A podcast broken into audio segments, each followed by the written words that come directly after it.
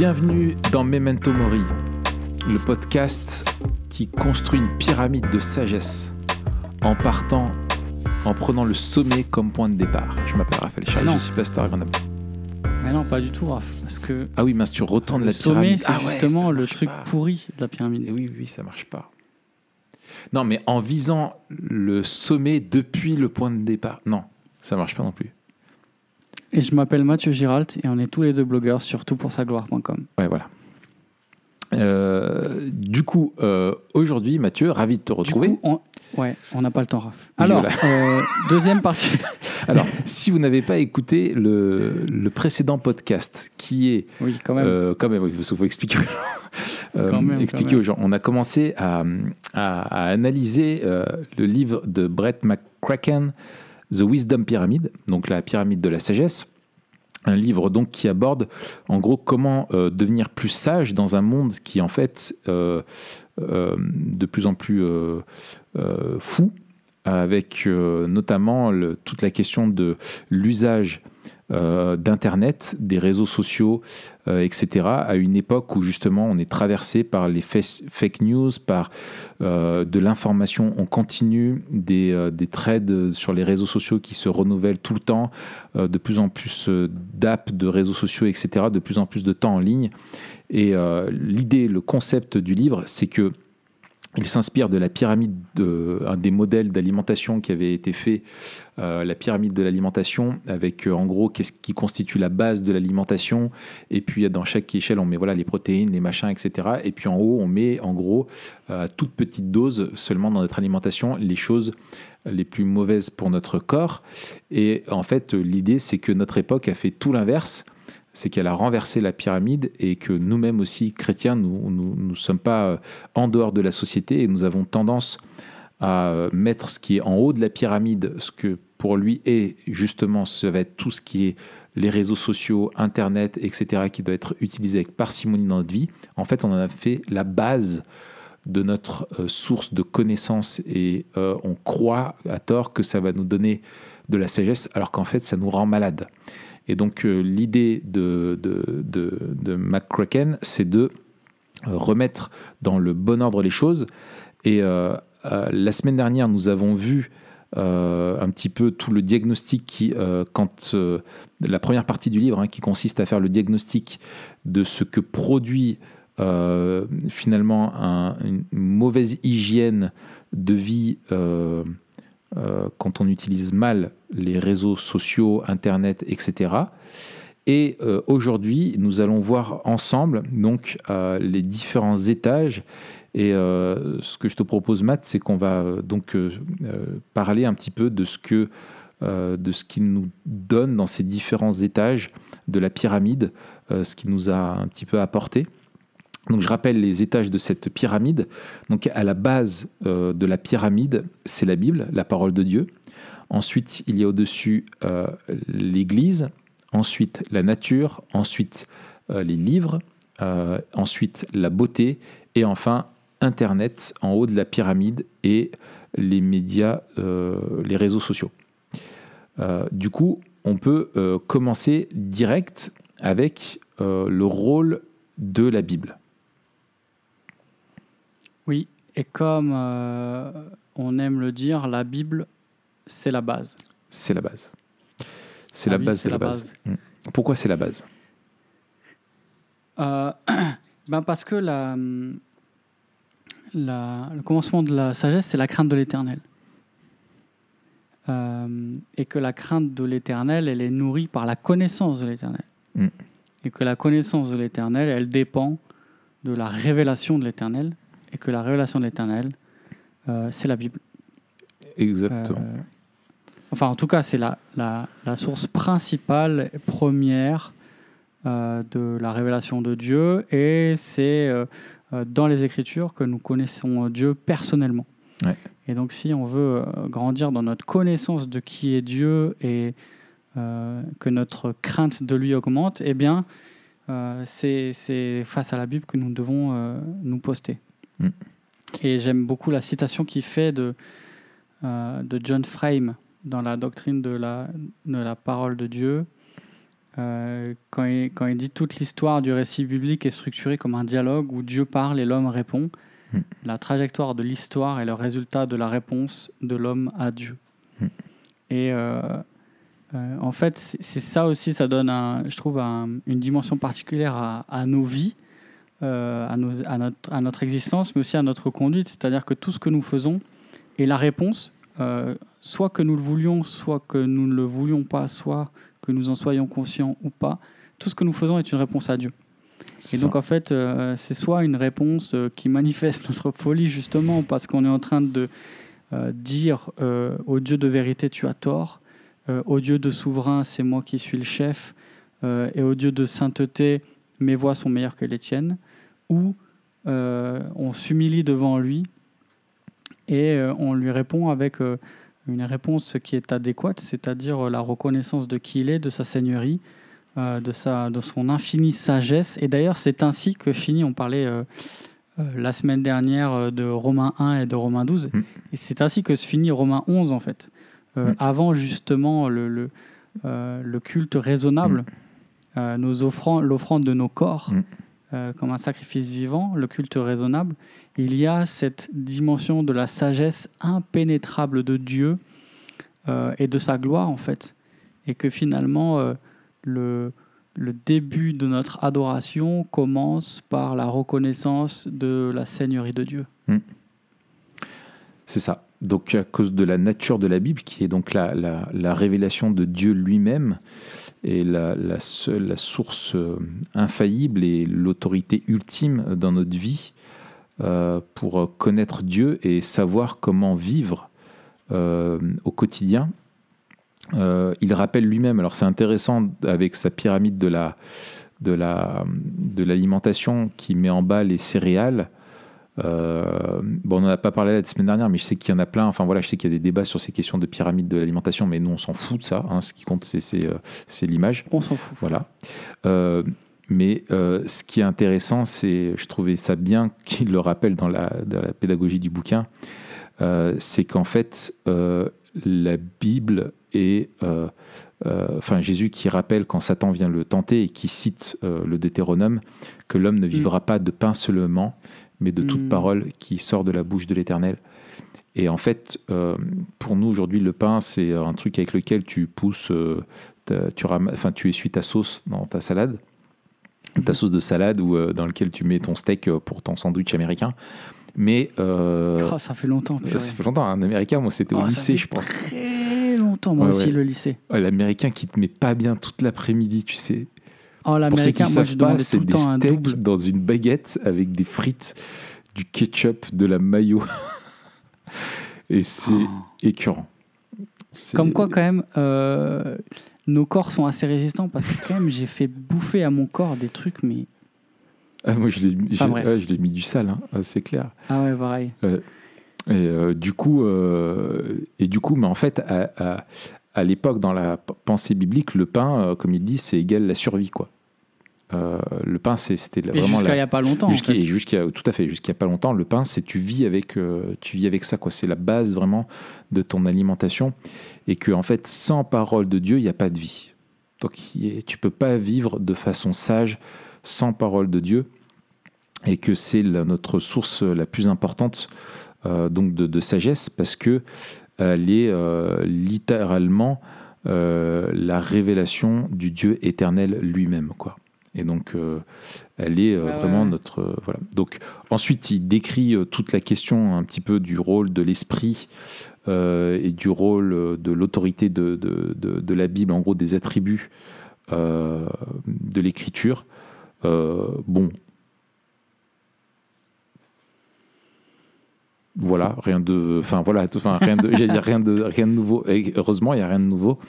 Mais, euh, mais bien sûr, en fait. euh, euh, Rien de nouveau, mais mais il y a des choses en fait, ce intéressantes. qui est intéressant, Ouais. c'est de, c'est de voir justement la manière dont les attributs de l'écriture Ouais.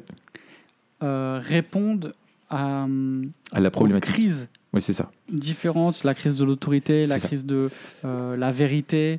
euh, voilà. Donc, je trouve que c'est intéressant de, de, de, et, je trouve aussi c'est ce dont on a le plus besoin finalement, Mm.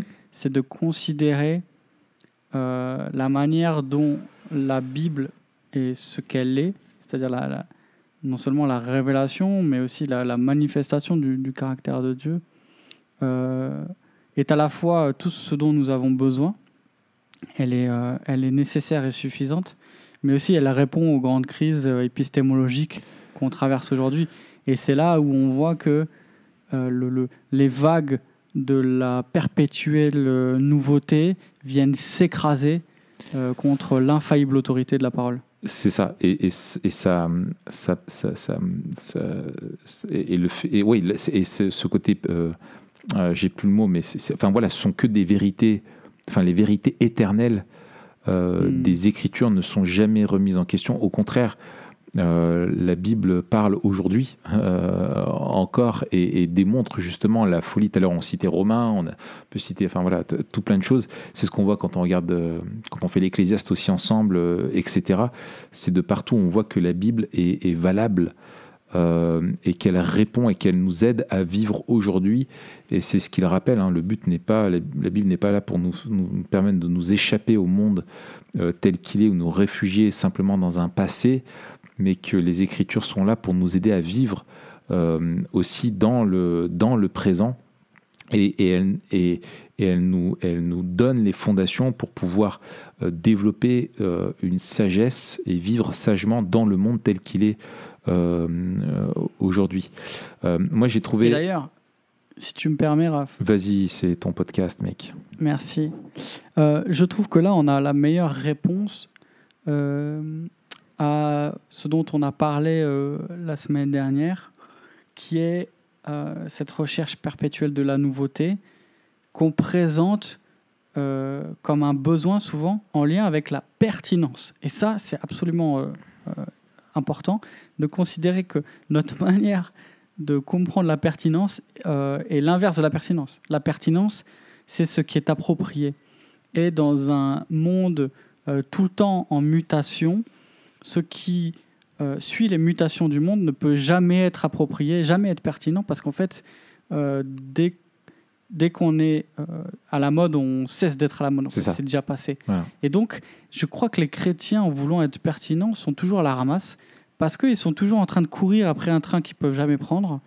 Euh, alors que ce qui fait la pertinence de la parole, c'est justement qu'elle est la parole infaillible de Dieu et que euh, Elle est éternelle. sa vérité ne change jamais Mm. et traverse toutes les générations et elle reste pertinente dans, une- dans un monde où toutes les nouveautés, euh, justement, la, la nouveauté empêche d'être euh, d'être pertinent.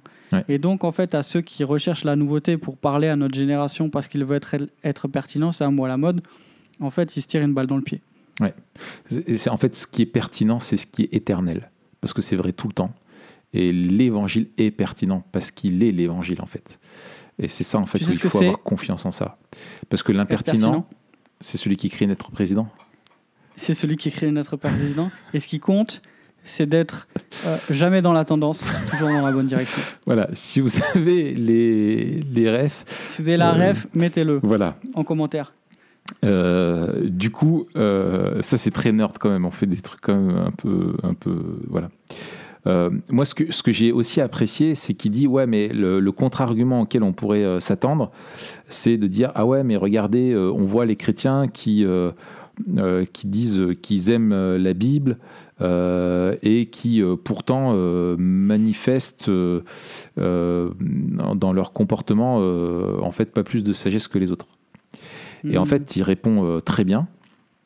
Et il dit en fait, il dit en fait le, le- le problème, c'est qu'ils justement ils utilisent la Bible. Ils ne sont pas, ils ne viennent pas à la Bible pour être façonnés par elle. Ils viennent à la Bible pour euh, l'utiliser d'une manière euh, dont ils veulent être. Enfin, pour, pour confirmer en gros ce qu'ils veulent être et ce qu'ils veulent penser. En gros, c'est qu'ils instrumentalisent la Bible au lieu de Mm. se soumettre à elle. Et c'est ça le, et c'est ça le, le problème. Et que en fait, euh, euh, et, et il rappelle après, il y a une petite phrase assez euh, marrante. hein. Euh, il dit c'est que la Bible c'est un tout, c'est une narration cohérente un, et, et pas juste une collection euh, de, de citations random au hasard pour votre hashtag Blessed Life. en gros, c'est toutes les, les, les, les, photos Instagram ou sur Facebook, etc., où tu peux mettre une citation, euh, ouais, voilà, une petite citation euh, ta Bible soulignée. avec un, un, truc, voilà, et en dessous, à Blessed Life. Quoi. C'est, non, non, elle forme un tout qui est structurant et des vérités qui doivent structurer absolument euh, toute, ta, toute ta vie. Voilà. Et je pense que justement, en fait, ce manque de sagesse euh, dans, dans, dans, le monde évangélique et peut-être dans le monde chrétien, tu vois, c'est euh, lié à la pandémie de euh, le, le, le, régime sous nutri, je sais pas comment on dit. Ouais, ouais, ouais. On est des affamés de la parole en fait. C'est bah, Carson hein, qui disait ça, c'est la malnutrition biblique. Hmm. Euh, un des plus grands problèmes euh, du christianisme mondial, c'est sa malnutrition biblique. Quoi. Exactement. Hmm. Tout à fait. Euh, donc, si on veut devenir plus sage, c'est important de, de, de, de, lire, de chérir, de méditer, de mettre en pratique la parole de Dieu parce qu'elle est à la base de toute sagesse, parce qu'elle nous révèle qui est Dieu et nous apprend à le, craindre. Euh, ensuite, au chapitre suivant, donc euh, la deuxième, deuxième étage, hein, deuxième source. Alors, bien sûr, un truc qu'on n'a pas dit, c'est que, euh, mais en fait, on, le, on le, comprend sans, le, sans le dire, bien entendu, c'est que la Bible est la source ultime, l'autorité en matière de, vie et de foi, mais elle n'est pas la seule source euh, de connaissance ni la seule source d'autorité. Elle est l'autorité ultime au travers de laquelle toute autre euh, source de connaissance, de révélation, d'autorité est passée au crible. Elle est la source ultime, la seule qui, est infaillible. Toutes les autres sont faillibles. Mais euh, il y a d'autres sources pour nous qui sont très importantes. Euh, pour acquérir de la sagesse. Et euh, donc au deuxième euh, chapitre suivant, c'est le rôle de l'Église. Mm. Alors moi aussi, j'ai, tu disais la, semaine dernière que tu avais bien aimé le, quand il parle du rôle de l'Église. Mm. qu'est-ce qui, toi, t'a le plus parlé dans ce qu'il évoque? Bah, Moi, je pense que depuis quelques années, là, vraiment et tu me diras, c'est une bonne nouvelle pour un pasteur, mais euh, depuis quelques années, Dieu est vraiment en train de me trahir sur la, la, la beauté et l'importance de l'Église. Et je pense qu'en fait, tu vois, sans, sans m'en rendre compte et sans nous en rendre compte aussi, on a. C'est qu'il y a des gens beaux euh, dans ton Église, c'est pour ça?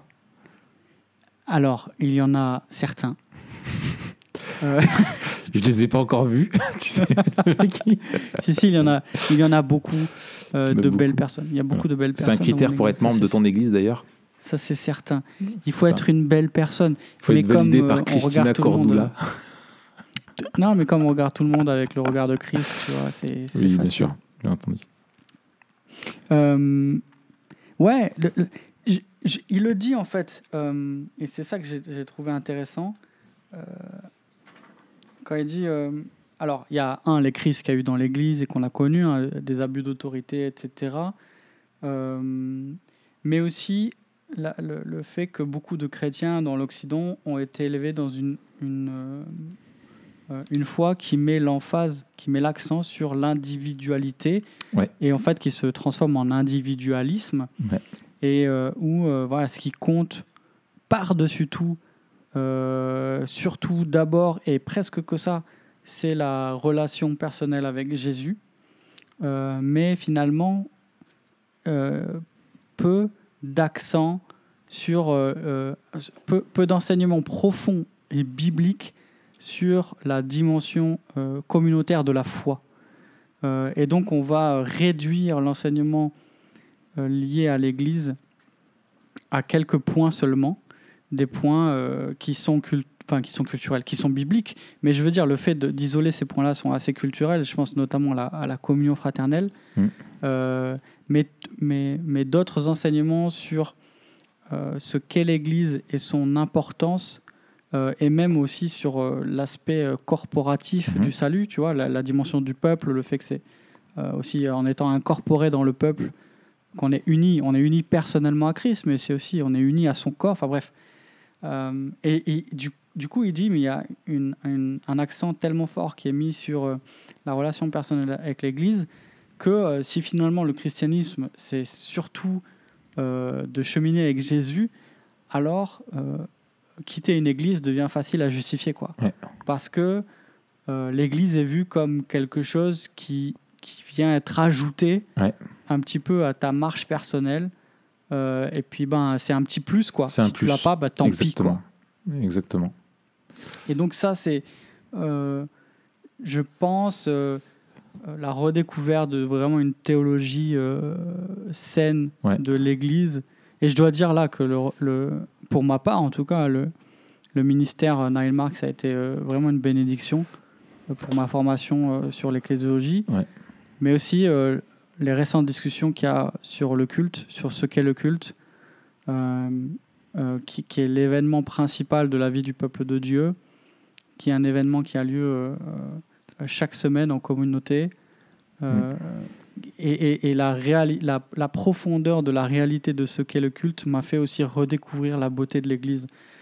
Et là encore, la manière dont il... je vais juste parler peut-être des, des, des cinq euh, titres de chapitre et après on pourra aller un petit peu plus en profondeur, mais ça montre la manière dont il a euh, présenté l'Église comme étant un, un- un élément de formation de notre sagesse dans euh, ce monde connecté. Il dit 1. La sagesse de la communauté dans un âge individualiste. 2. La sagesse des rythmes centrés sur Dieu dans un âge centré sur soi. Ouais. Là, notamment la question de la liturgie. Ouais, du ouais, de la scène et tout ça. 3. La sagesse des limitations dans un âge sans limite. 4. La sagesse d'une communauté incarnée dans un âge éthéré, euh, ou je dirais d'une communauté euh, matérielle dans un âge immatériel.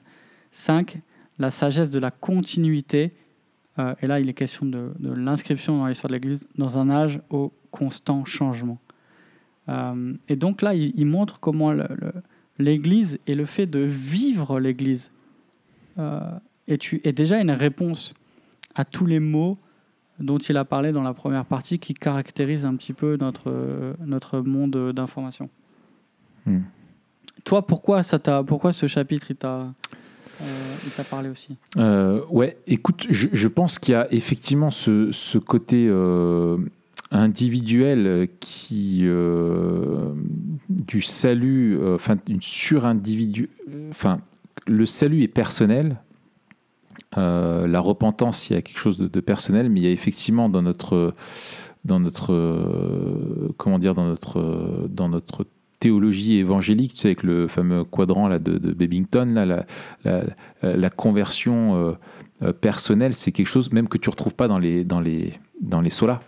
Euh, tu vois, c'est Mm. quelque chose que tu retrouves pas. Tu vois, il y a la foi, il y a de ça, mais ce côté personne, tu vois, de l'individu euh, euh, qui est mis tant en avant, euh, finalement, euh, qui est aussi le fruit de notre, de notre, de notre époque, hein, de notre, de notre, du développement de l'humanisme, etc., qui a aussi traversé Et tu, tu penses pas aussi que c'est un, un fruit de la réforme radicale et des, des Si, mais le fruit de la réforme, mais la la réforme radicale est elle-même le, le, le, le fruit aussi. euh, euh, en fait, c'est la question de, de l'œuf ou la poule. Ça qui, qui, qui est intéressant. C'est est-ce que l'humanisme a, a servi. Enfin, l'humanisme remonte à avant, mais dans Mm. quelle mesure la réforme radicale aussi a été elle-même portée par, par l'humanisme Euh, Tu vois, c'est c'est une vraie question à, à, à- à se poser, quoi. Euh, mais, euh, mais, mais en gros, euh, effectivement, il y a ce côté euh, justement euh, personnel et du coup qui est, je sais plus qui dit ça, je crois que c'est Karl Barth, c'était un prof à la fac là, qui disait ça. Karl je- Barth je- Simpson. Karl Bart Simpson, c'est ça, qui va à côté de Bill et Boule. Euh, euh, J'aimais beaucoup l'expression, il parle de l'Église comme une personnalité corporative. Euh, tu vois, c'est c'est plus qu'une somme d'individus, c'est une personne, tu vois, qui, qui corporative, quoi. Tu vois, d'une corporation qui la forme une nouvelle humanité, quoi. C'est le corps de Christ, exactement. Mm. Et, euh, et, en fait, ça, c'est quelque chose qu'effectivement, dans la théologie évangélique, on a, on a l'Église, voilà, c'est un endroit où tu vas, des personnes que tu rencontres, c'est plus, plus une réalité spirituelle, c'est avant tout une réalité sociologique ou une réalité, euh, ton Église, c'est les gens vraiment avec qui tu te sens bien, c'est une réalité euh, psychologique, quoi, même. Et du coup, avec la, la modernité et l'époque dans laquelle on est, c'est que ça devient même une, une, une, réalité, en fait, qui est plus que digitale. Et euh, les moyens nous donnent le moyen, euh, enfin les moyens nous donnent le moyen, c'est génial. Euh, les moyens technologiques, Internet nous donnent cette, cette dimension-là, digitalise finalement, finalement l'Église. Mais en fait, pour obtenir de la sagesse, on a vraiment besoin d'une vraie vie d'Église locale. Et ça, c'est essentiel. Pourquoi Moi, ce que j'ai aimé, c'est ce qui rappelle le rôle. En fait, il dit que l'Église est une une communauté interprétative. On est très, et ça c'est encore, hein, si tu mets, euh, c'est ce que disait un, prof là encore il n'y a pas longtemps, j'ai entendu, il disait, si tu cumules le fait que il y a du pluralisme religieux avec euh, justement la réforme qui a créé en gros euh, l'idée bah, tu peux choisir entre l'église catholique et, et, telle autre église. En gros, tu peux il n'y a pas une seule église, il y en a plusieurs. Et tu rajoutes à ça le sacerdoce universel, au fait que chacun euh, a, son rôle à jouer et chacun a, son accès à Dieu, on est tous des prêtres, etc., bah, du coup, tu as autant d'églises que tu as de chrétiens, quoi. Autant de visions de l'église que tu as de mm. chrétiens. Et moi, l'église, je pense qu'elle est comme si, et autant d'interprétations. Mais en fait, on est fait pour interpréter les Écritures au sein d'une communauté. On a besoin de la sagesse de la communauté aussi pour bien comprendre les Écritures, bien les appliquer dans notre, dans notre vie. Euh, ça, je trouvais que c'était un point euh, excellent. Un autre point, moi, qui m'a aussi touché, c'est que euh, ce qui est excellent, c'est que en fait, la, la, vie communautaire de l'Église te libère du poids de, de l'égocentrisme, d'être centré sur toi-même, qui en fait est quelque chose qui te consume de l'intérieur parce qu'elle te pousse elle te challenge et elle te pousse à sortir de ce que toi tu crois, de ce qui compte pour toi, toi, toi, et à te, concentrer aussi sur la vie communautaire et sur, euh, les autres. Euh, aussi dans le fait sur les questions aussi très pratiques de sagesse, c'est que euh, en fait, si Dieu a voulu l'Église aussi, c'est parce qu'on n'a pas la sagesse suffisante pour prendre des décisions complexes et qu'on a besoin aussi de la vie communautaire, de la relation avec nos frères et sœurs pour pouvoir, euh, pour pouvoir euh, vivre, euh, la, vivre l'Église. Quoi. Et puis j'avais noté aussi ce que tu as dit sur la, question de, de, de l'incarnation communautaire, mais je ne vais pas le, répéter, c'était très bien.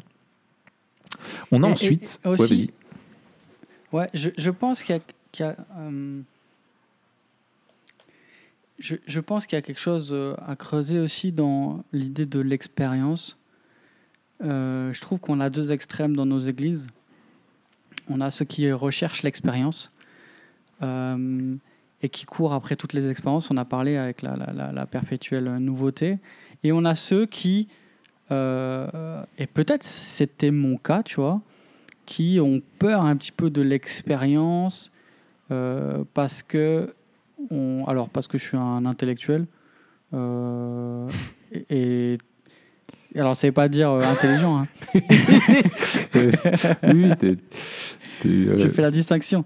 Mais tu vois, tu vois, souvent ceux qui sont un petit peu plus matériels, cérébral, quoi, à l'expérience, et ceux qui sont un peu plus cérébral, tout passe par hmm. par la réflexion. Et je pense qu'il y a, voilà, il y, a un grand danger en fait, c'est qui vient teinter aussi ben, la, vision de la sanctification, la vision euh, du discipulat et tout. Et euh, on en parle, hein, j'en parle souvent maintenant parce que euh, je, sais que c'est aussi, bah, c'est lié à mon caractère, mais c'est lié aussi au, fruit d'une certaine vision du christianisme assez intellectualiste et tout.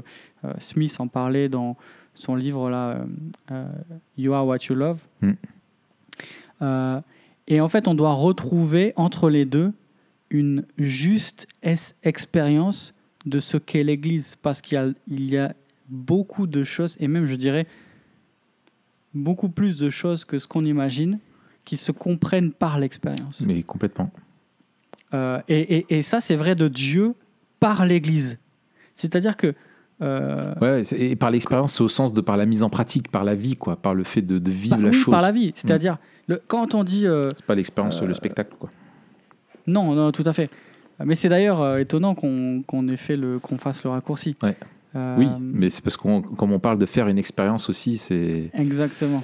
Ouais. Mais tu vois, sur, sur, la, sur la réalité, la réalité du corps de l'Église et de l'unité de l'Église, euh, elle n'est pas dans le fait qu'on sache et qu'on puisse bien l'articuler, mais dans euh, le fait qu'on la vive.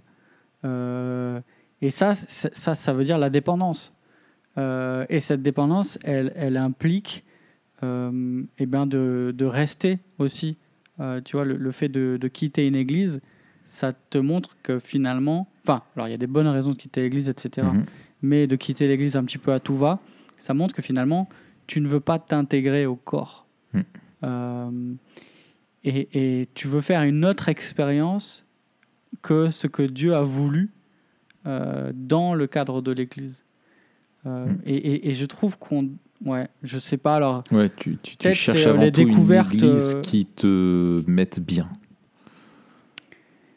Oui, et où, en fait, encore une fois, ce, que, ce, que tu, ce dont tu veux faire l'expérience, euh, ce n'est pas te soumettre à ce que Dieu euh, a prévu dans le cadre euh, dans lequel il veut te placer. Et c'est vraiment, par exemple, moi je pense que le, comme tout cadre et toute structure sociale, le- l'Église nous apprend à nous soumettre. Ouais. Et je pense que c'est fo- absolument fondamental et que si on n'arrive pas à se soumettre, celui qui n'a... Pourquoi je veux que mon fils m'obéisse C'est pas que pour ça, mais c'est aussi parce que s'il n'arrive pas à m'obéir, il pourra jamais obéir à Dieu en fait. Exactement.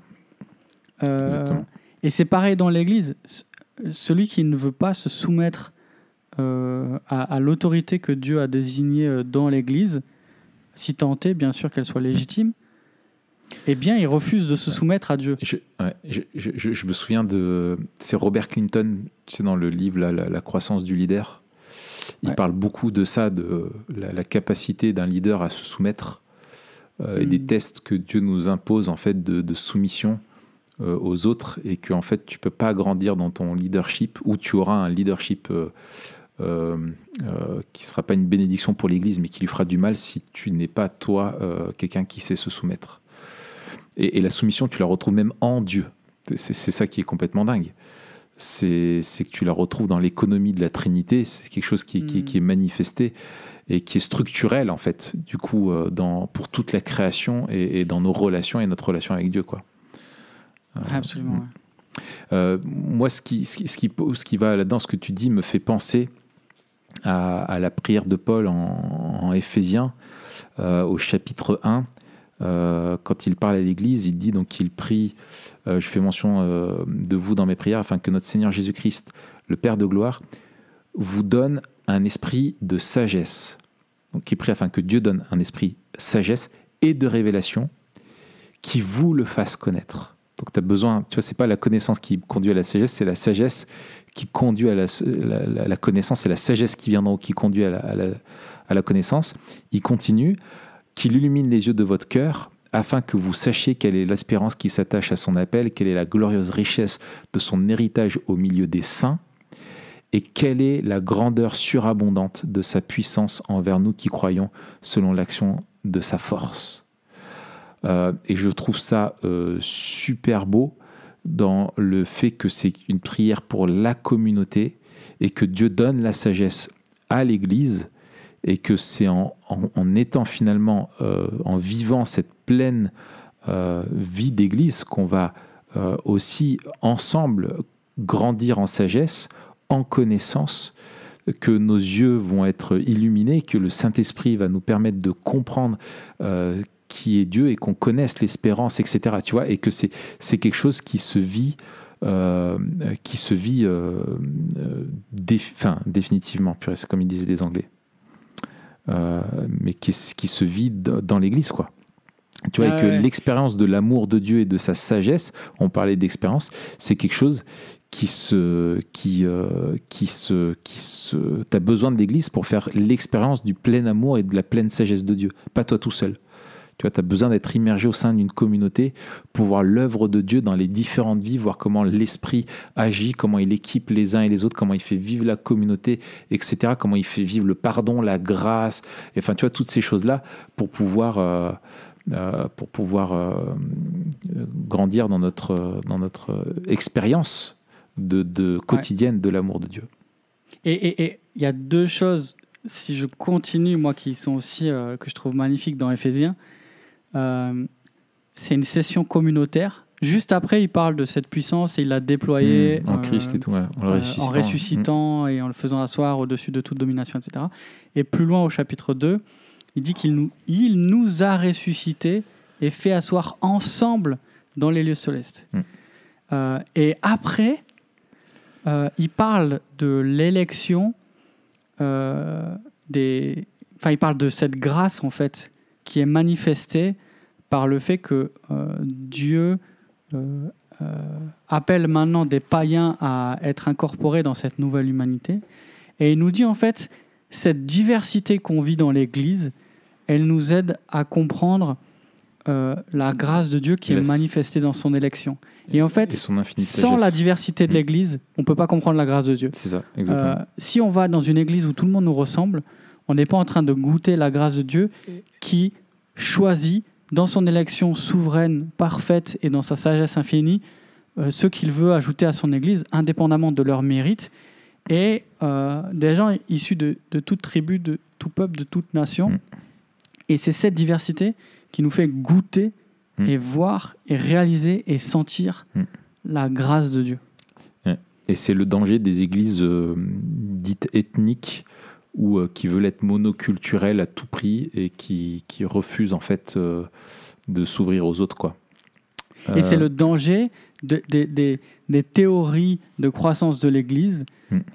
où pour être pertinent, encore une fois, on va cibler un seul public qui sera en fait un groupe socioculturel parce qu'on se dit en fait pour les atteindre il faut parler leur langage et les différents groupes socioculturels ne parlent pas ne parlent pas le même langage et un c'est nier pour moi euh, la réalité transcendante de l'écriture et c'est sacrifier un petit peu le, le la pertinence de l'évangile sur l'autel euh, de la d'une contextualisation un petit peu euh, superficielle mmh. et deux c'est de sacrifier aussi ce qui fait la beauté de la grâce c'est-à-dire la diversité dans l'église euh, et de dire en fait, ben, euh, finalement, on, a réfléchi et euh, vaut mieux une église où tout le monde se ressemble parce qu'on peut plus facilement les atteindre plutôt qu'une église où tout le monde est différent parce que ça marche un peu moins bien. Mmh. Alors que Dieu est en, train de nous dire dans toutes les Écritures, en fait, j'appelle qui je veux et je les rassemble dans un même corps et c'est ce que c'est ce qu'on voit avec les, mm. les, les, Corinthiens, avec les divisions, etc. Je les rassemble dans un même corps. Et ça, c'est la démonstration de ma grâce, de ma sagesse euh, et de ma puissance. Mm. Après, enfin, pour euh, rendre justice au concept de public cible, qui en fait le nom est, est, mauvais, souvent ce que mettent euh, les missiologues derrière, c'est de dire il faut chercher à euh, contextualiser la façon dont on va euh, annoncer et partager le message euh, là, enfin, aux, aux, gens qui vivent dans le lieu où on va implanter l'église, où on va, on va aller. C'est-à-dire que si tu vas en Chine, ton public cible, c'est les Chinois. Si tu veux faire tout avec les codes culturels américains, ça va être très compliqué. Il faut que tu te fasses tout à tous. C'est souvent cette idée-là qu'il y, a derrière. Non, exactement. Alors moi, je remets pas en cause la contextualisation. Ouais, On a déjà fait d'ailleurs un épisode sur la contextualisation, qu'on soit bien clair. Mm.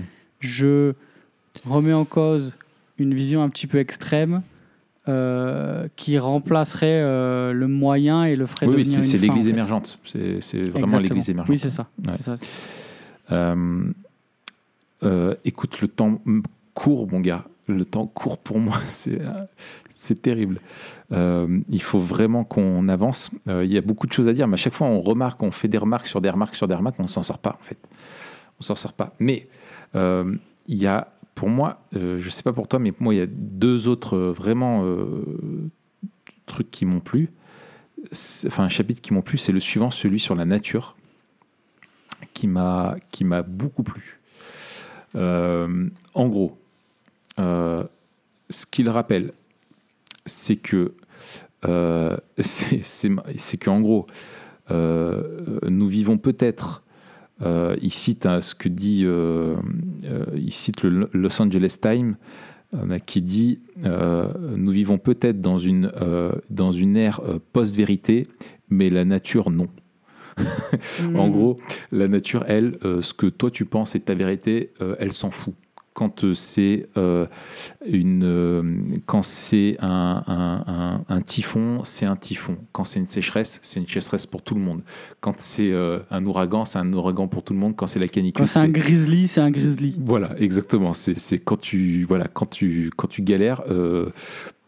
tu galères tout le monde pareil, quoi. Ça met tout le monde d'accord. Tu vois la, la, scène dans The Revenant, là où il se fait attaquer par le grizzly, retour à la réalité directe. exactement. Là, euh, mon corps, il est assigné, c'est parce que tu te fais ah, défoncer, ton corps, c'est ton corps. Ça, on est bien, on est bien d'accord, euh, c'est clair, tu fais qu'un avec lui, malheureusement. Euh, et tu peux que t'identifier comme un mec qui vient de se faire manger vivant par un ours. Donc, euh, et du coup, en fait, euh, pourquoi on a besoin L'idée, c'est euh, pourquoi on a besoin. alors, il, rappelle que le fait d'être vivre à une époque de, digitale fait qu'on est coupé de plus en plus de la, de la, de la création dans un monde en fait qui est, qui est notre création en nous, qui est, qui est digital. Et, et, en fait, ça crée. Alors ça, j'en avais moi pas mal entendu parler par Jean-François Mouot euh, que j'avais eu en cours, là, le, le, euh, directeur de Arocha, euh, la fondation chrétienne sur l'écologie, qui est très intéressant.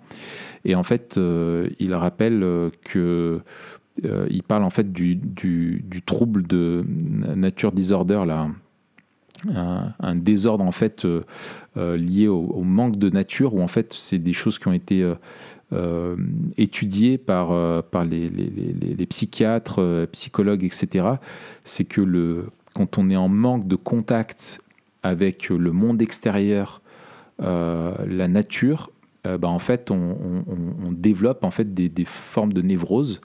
Et ils avaient, on est aliéné. on est aliéné, exactement, parce qu'en fait, on est coupé de, on est nous-mêmes créatures, on est coupé de la création. Et ça crée un problème. Et il y a eu des tests qui avaient été faits, des études où en fait ils essayaient de soigner des personnes qui avaient euh, genre des burn-out professionnels, des dépressions, euh, etc. liées au travail, qui travaillaient dans des grandes villes. il y en a qui étaient traités avec des médicaments et d'autres en fait qui étaient envoyés au vert. Ils m'ont dit vous à, la campagne. Euh, vous allez couper du bois, vous allez vous faire réveiller par le coq, vous allez manger de la même soupe tous les soirs, vous allez prendre le grand air, vous allez vous peler les miches dehors et, voilà, et ça va vous faire du bien. Et les mecs qui rentraient, ils étaient guéris. tu vois? Parce qu'ils étaient au contact euh, de la nature. Non, mais voilà. Et en fait, qui prescrivaient, en gros, non, plus sérieusement, des médecins après qui prescrivaient en fait de sortir régulièrement, d'aller marcher même en ville, dans un parc, ou d'aller euh, le week-end, si vous travaillez en ville, le week-end, sortez, allez vous faire une randonnée, allez vous faire, voilà. Et, euh, et qu'en fait, ça soigne. Et, et en fait, donc lui rappelle que la nature euh, fait partie de la révélation euh, générale de Dieu, qu'elle nous, informe sur, euh, sur qui est Dieu. On avait évoqué ça, je crois, rapidement la, dernière fois, ce que Calvin appelle comme le deuxième livre hein, de, la, de la révélation de Dieu. On avait fait des épisodes hein, sur la révélation spéciale et la révélation générale. Hein. on, avait fait ça. Euh, et qu'elle nous replace finalement, euh, donc elle nous enseigne, et que la Bible elle-même nous dit que la nature nous enseigne des choses à propos de Dieu, à propos de nous, et que euh, finalement elle, elle, elle nous remet à notre place comme faisant partie de la, de cette, de, de, de, de la, de la nature. N'est-ce pas? Oui, tout à fait. J'ai rien de plus à dire sur ce chapitre-là. Ouais. Moi, ça m'a donné envie de partir en rando. Oui, ben. Euh, moins souvent. moins souvent D'accord. Moins souvent.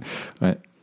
Euh, voilà, et je, trouvais intéressant juste une citation euh, où il dit en fait, où ça, ça nous met, ça nous rappelle qu'on fait partie de la nature.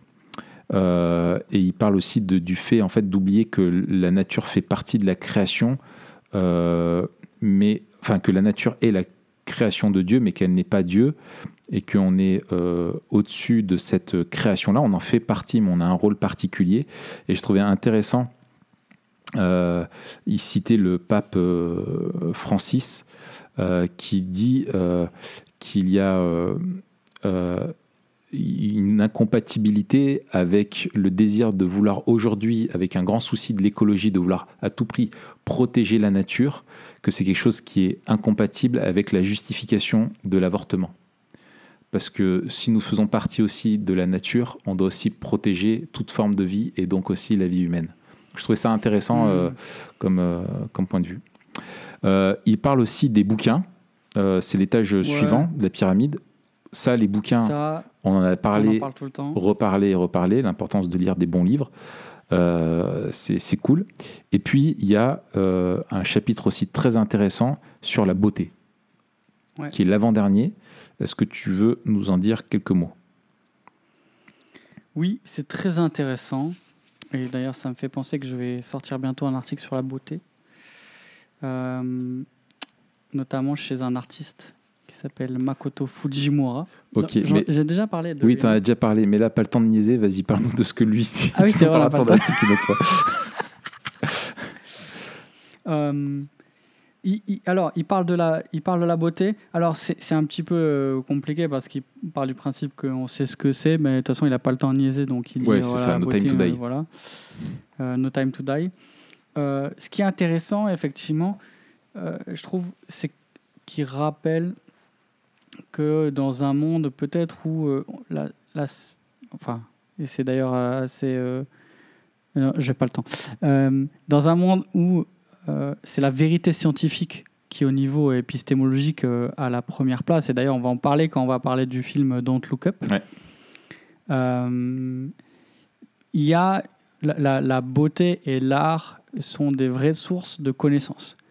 Euh, et qu'il y a des choses qui sont, euh, qui sont véhiculées et des vraies sources de connaissances dans le sens où euh, souvent on a fait, on, a, on a opposé les sciences dures qui sont une source de connaissances fiables qui véhiculent des faits, etc., à l'art qui ne véhicule que des émotions, des trucs comme ça. Et il y a cette idée que non, la beauté et l'art euh, peuvent nous aider à comprendre des choses parce qu'ils sont vraiment porteurs de sens.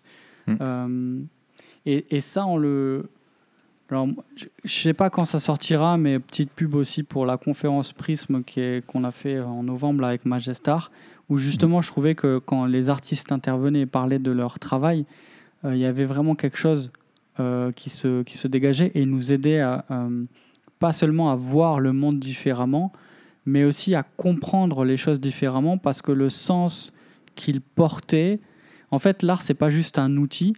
Euh, il y, a quelque chose qui est une connaissance qui est irréductible à l'art. Euh, et ça, on en parle aussi souvent quand on parle de traduction. Euh, faire l'expérience d'une peinture, mais aussi de toute œuvre d'art, que ce soit un morceau de musique, etc.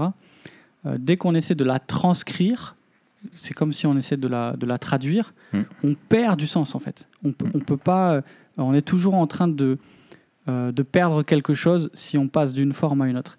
Et donc ça, je trouve ça euh, particulièrement intéressant parce que ça veut dire que l'art peut et doit avoir une place particulière dans notre recherche de la sagesse. Parce qu'encore une fois, ça fait partie de, du monde que Dieu nous donne, c'est-à-dire la culture fait partie de la création. Euh, c'est pas juste en fait un mandat qui est donné à l'homme, c'est quelque chose qui fait partie du monde que Dieu laisse à l'homme, que, que Dieu demande de développer. Il est demandé de développer la culture et pas de la créer en fait. Euh, et de ce point de vue-là, en faisant partie de la, de la création, c'est une source euh, véritable de, de connaissances. Et donc, il y a plusieurs euh, plusieurs idées qui sont intéressantes. Alors, une, une, une, euh, idée qui est intéressante, c'est celle que euh, l'art est un miroir qui nous aide à voir à la fois le monde que Dieu a créé, mais aussi qui nous aide à nous voir nous-mêmes. Et je suis tombé sur un article, je crois aujourd'hui, je ne sais pas comment, sur le film Avatar. ah oui, si. C'est un, un super article sur Évangile 21, je vais mettre le lien, qui s'appelle c'est juste un film ou ce n'est pas juste un film. et elle parlait d'un article qui avait été écrit suite à, euh, au film Avatar. Tu te rappelles ce film de Oui, James fait, Cameron ouais. Là, c'était euh, 2010 ou un truc comme ça. Euh, où en fait, les gens qui avaient vu ce film, ils trouvaient ce monde tellement beau, en fait, qu'il y avait euh, le, le décalage et la tension était tellement grande entre le monde qui était présenté, qui était tellement beau, et le monde pourri dans lequel on vit, et qu'il n'y avait aucun outil dans le film qui permet en fait de faire le lien en disant, mais ok, on peut pas vivre dans ce monde, alors comment on fait dans le monde euh, d'ici en fait? Et en fait, le, le, le, le, film n'était pas une échappatoire, c'était plutôt une impasse. euh, parce que en fait, euh, une fois qu'on a compris qu'on peut pas aller dans le monde qui nous est présenté, et ben on est laissé là tout seul face à ce monde qui nous qui nous détruit et ce monde qui est détruit. Euh, et donc le- le- l'art non seulement est, est, euh, est un est un miroir par lequel on, on voit le monde et on se voit, mais aussi dans le dans la, la dimension de l'art chrétien euh, doit être un reflet euh, et, et une porte ouverte sur la, la rédemption. Mm. Euh, alors ça, c'est pas quelque chose qu'il a développé, c'est quelque chose qu'on pourrait développer par ailleurs. Et puis un autre point qui m'a beaucoup aimé, euh, qui m'a beaucoup plu, ce point qui m'a aimé, c'est euh, qu'on a besoin de silence. Ouais. Euh, et ça, c'est peut-être un des trucs que j'ai remarqué euh, l'année dernière. Mm. Peut-être encore plus avec le bruit constant des Le lien informations. avec et des trucs. le silence, c'est que la beauté est quelque chose qui nous cloue le bec. Ouais. Il dit quand c'est quelque chose de vraiment beau, tu es là, oh Et tu fais silence. Vas-y, je te laisse poursuivre. Ouais, il dit, euh, il cite, euh, il cite un gars, il dit, euh, de la même manière qu'on a besoin d'air pur pour rendre la respiration possible, le silence est ce qui rend possible la réflexion. Ouais. Et moi, plusieurs fois l'année dernière, je me suis dit, mais j'ai, j'ai pas le temps de réfléchir. Et en fait, c'est une folie en fait de ne pas avoir le temps ou de ne pas prendre le temps de réfléchir. C'est une folie d'avoir tout le temps le nez dans le guidon.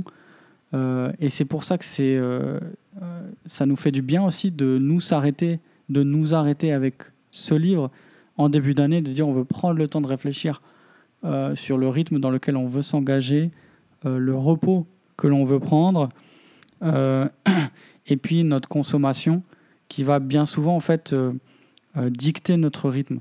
Mm. Euh, nos, nos journées sont dictées par ce qu'on consomme. De la même manière que nos trois, euh, enfin ici en France, nos trois repas dictent en fait euh, le rythme de notre journée. Et bien pour beaucoup, la consommation de médias vient aussi dicter la journée.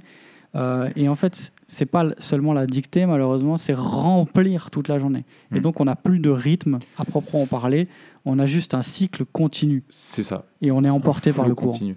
Et c'est pour ça qu'il dit que ça doit être à sa juste place dans la pyramide. Euh, euh, c'est voilà que c'est euh, cette recherche là. Enfin voilà, il faut que les choses aient leur juste place euh, dans la pyramide quoi.